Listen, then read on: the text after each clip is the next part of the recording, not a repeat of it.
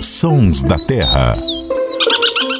Olá, seja muito bem-vindo. Este é o podcast do Terra da Gente em parceria com a Rádio CBN. Eu sou Marcelo Ferri, repórter do Terra, e aqui comigo está o meu colega Paulo Augusto. Tudo bom, Paulo? Oi, Ferri. Oi, Luciano. Tudo bem? Prazer estar com vocês aí para falar sobre natureza. Como vai, Luciano Lima? Tudo bom, Marcelo? Tudo bom, Paulo? Prazer enorme estar aqui com vocês no Som da Terra. Qual é o maior primata das Américas? Você sabe? Pois ele vive no Brasil, aqui na nossa Mata Atlântica. Tem um metro e meio e pode pesar até 15 quilos. É um macacão. Eu tô falando do muriqui. Tem dois muriquis, o muriqui do sul e o muriqui do norte. Ambos vivem na Mata Atlântica. Os próprios nomes já dão dicas de qual é o do sul, qual é o do norte. O do norte vive nos estados de Minas Gerais, Espírito Santo e Bahia, e já Muriqui do Sul vive na Mata Atlântica, de São Paulo, Paraná e Rio de Janeiro. Tem algumas diferenças na pelagem. O Muriqui do Sul tem pelos predominantemente beges, que realmente apresentam tons mais escuros e a face é negra. Por isso ele é chamado também de monocarvoeiro. Mono é macaco e carvoeira por causa da cara preta e das mãos também escuras que lembram os trabalhadores das carvoarias. Você já deve ter ouvido esse nome, monocarvoeiro. Já o muriqui do norte tem a pelagem mais clara, quase amarelada, e a face apresenta na parte inferior, como nariz e boca, tons rosados e mais claros. Bom, você já teve uma experiência com esses macacões tão dóceis da nossa Mata Atlântica, né, Paulo? Como foi? Ah, foi sim, Ferri. Foi na cidade de Araponga, em Minas Gerais, ali na Serra do Brigadeiro. É, nós fomos gravar ali um projeto que monitorava os macacos com um, um drone, né, com uma câmera termal que eh, conseguia porque existe uma dificuldade para os pesquisadores identificar no meio da mata, então eles usavam um drone com uma câmera termal e, e, e com o movimento das mãos, né? Eh, eles conseguiriam, conseguiam identificar que espécie de macaco, também pelo tamanho do macaco, enfim, que era muriqui, o que não era, usando uma câmera termal, usando a tecnologia, né? O que eu achei curioso dessa história, o Luciano pode complementar, mas que é, os, os dois grupos, do, do norte e do sul, eles eram, eu aprendi ali, que eles eram separados pela Serra da Mantiqueira e na região ali da Serra do Brigadeiro e que um grupo não se misturava com o outro. É mais ou menos assim, Luciano? Exatamente, Paulo. A gente tem essas duas espécies, né? E o que é, vamos dizer assim, o limite geográfico, fronteira geográfica deles, de fato, é a região da, da Serra da Mantiqueira, especialmente ali é, no, no estado do Rio, na divisa né, entre o Rio e Minas Gerais. É, e eu também me lembro como se fosse hoje a primeira vez que eu vi um muriqui na natureza. Eu comecei a passarinhar ainda, ainda menino, lá no, no tempo do onça.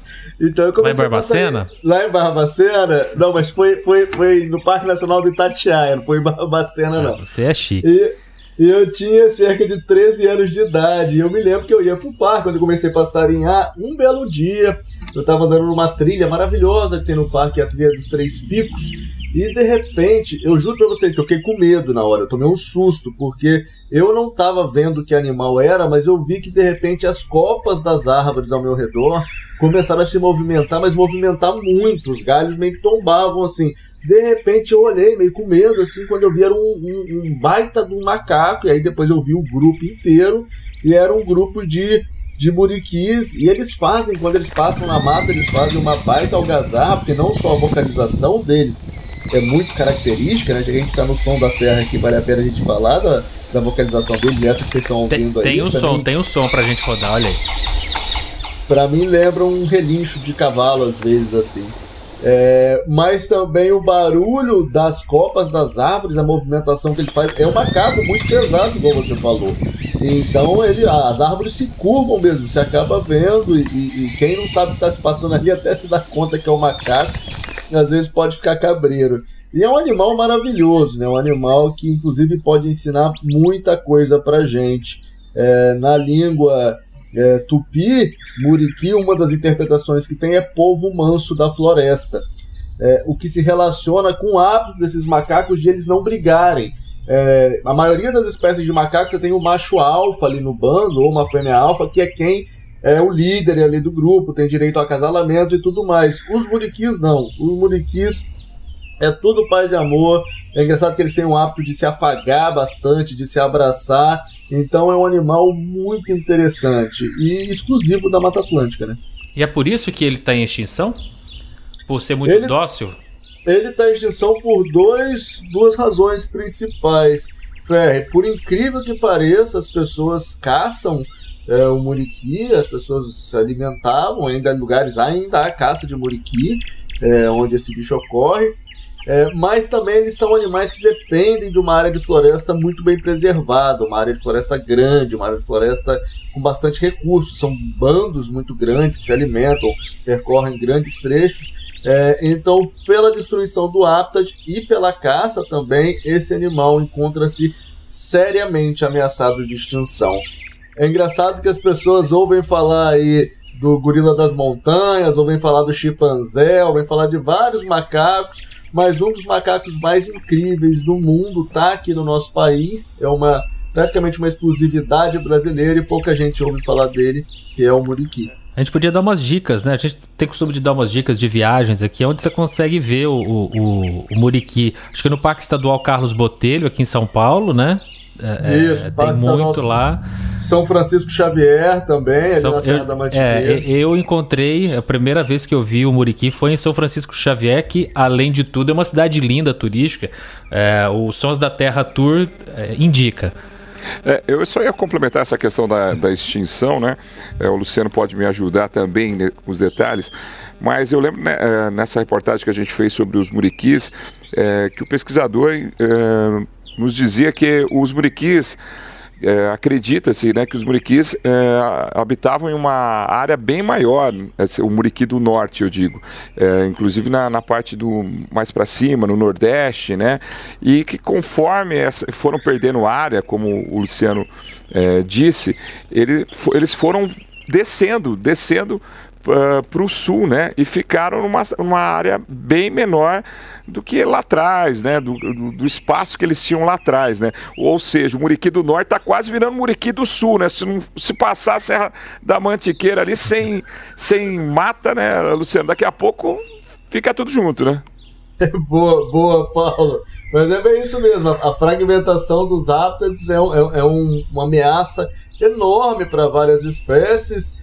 É, e na verdade, é, os principais ameaças, a gente falando de conservação, de natureza, as principais ameaças hoje para a biodiversidade são a perda de hábitat, que aí o desmatamento, a destruição, da, ou seja, da Mata Atlântica, do Cerrado, dependendo de onde é a espécie. Você tem a introdução de espécies exóticas. O que, que é isso, Luciano? Introdução de espécies exóticas é a introdução de espécies que não são nativas dos ecossistemas, não são nativas do nosso país ou mesmo de ecossistema. Às vezes a gente pode introduzir uma espécie que é nativa mesmo do Brasil em um ambiente que ela não era. Às vezes a gente está plantando árvore achando que a gente está fazendo um baita bem para a natureza, mas estamos plantando uma árvore que não é nativa da região, não estou falando nem de ser nativa do Brasil, e que acaba que não fornece tanto alimento para os animais, para a fauna, né? Mas além disso tem a introdução de espécies exóticas como os ratos, é, que acabam atacando os ninhos de algumas espécies. A poluição, e você tem um outro aí, uma grande ameaça, além de ter todas essas que a gente já lutava muito para conseguir segurar, é, o máximo que a gente podia, agora surgiram as mudanças climáticas e as mudanças climáticas também estão colocando em risco várias espécies. Inclusive pode aí até afetar o muriqui na disponibilidade de alimento, alguma outra coisa a médio e longo prazo, depende de alguém fazer um estudo sobre esses animais fantásticos aí. Conheça o Muriqui, proteja o Muriqui e junto com ele toda a Mata Atlântica, que é a nossa joia que está permeando, está aqui ao redor da gente, né, das nossas casas, nas nossas regiões, especialmente aqui no interior de São Paulo. Bom, a gente vai colocar fotos do Muriqui do Sul, do Muriqui do Norte, para você entender essas diferenças lá no nosso Instagram, arroba Terra da Gente. E você pode ouvir de novo, compartilhar, ouvir outros episódios dos Sons da Terra no terradagente.com.br e também no seu agregador de podcast preferido. Luciano Lima, Paulo Augusto, muito obrigado pela participação hoje. Eu queria encerrar com uma música de uma composição maravilhosa o nome dessa música é Japacanim. Ô Luciano, você vai me explicar o que significa Japacanim e quem escreveu essa música? Opa, eu vou ficar com vergonha agora. Nada disso. É, Japacanim é uma espécie de ave brasileira que tá mencionada nessa música aí, que também menciona o muriqui. O autor dessa música, da letra, sou eu, junto com meu grande amigo Zé do Camargo, e a melodia é do grande Soneca. Então hoje acaba sendo de casa aqui a música, né? A música que cita o muriqui da Mata Atlântica, cita as qualidades do muriqui, não é isso? Exatamente, a música que faz referência ao hábito afetivo do muriqui de abraçar, de acariciar.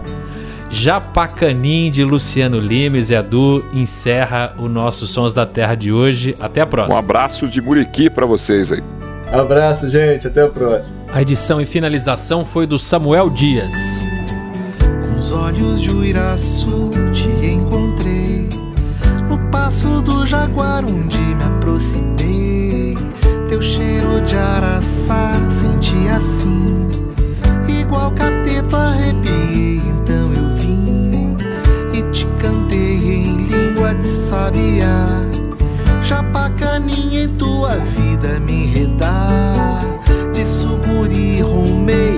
apertar.